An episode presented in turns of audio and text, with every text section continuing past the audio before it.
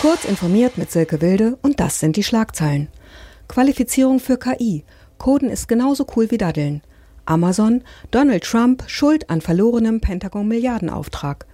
Google Maps bringt iOS Inkognito-Modus und Löschfunktion für Android. Und Huawei, Mate 30 Pro kommt nach Deutschland. Microsoft und die Arbeitgeberverbände wollen mehr dafür tun, dass der Funken der Begeisterung für Digitaltechnik an Schulen überspringt. Der IT-Konzern und das Netzwerk Schule Wirtschaft, hinter dem die Bundesvereinigung der deutschen Arbeitgeberverbände und das Forschungsinstitut IW Köln stehen, haben die Initiative am Montag auf der Konferenz Code Affair in Berlin angekündigt. Ziel ist es, mithilfe einer Future Skill Box zunächst rund 15.000 Schüler mit Kursangeboten für IT-Fertigkeiten und Schlüsselkompetenzen für die digitale Welt zu erreichen.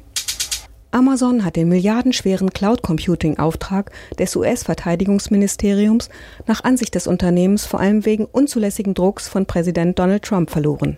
Dies sei die plausibelste Erklärung für mehrere offenkündige, unerklärliche technische Fehler, die zur Vergabe an den Konkurrenten Microsoft geführt hätten, hieß es in einer bei Gericht eingereichten Beschwerde des Internetkonzerns. Google Maps für iOS bekommt ab heute einen Inkognito-Modus. Da Android-Nutzer die Funktion bereits haben, zieht die Apple-App hier gleich auf. Mit der Einführung einer erweiterten Löschfunktion bringt Google allerdings einen erneuten Vorsprung für Geräte mit hauseigenem Betriebssystem. Aktiviert man den Inkognito-Modus, erhält der Kartendienst von Google keine Informationen mehr zu gesuchten und besuchten Orten. Diese können dann entsprechend auch nicht mit einem Konto verknüpft und gespeichert werden. Huawei verkauft das Mate 30 Pro bald auch in Deutschland.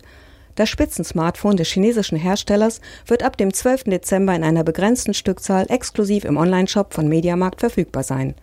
Wie viele Exemplare verkauft werden, verrät Huawei nicht.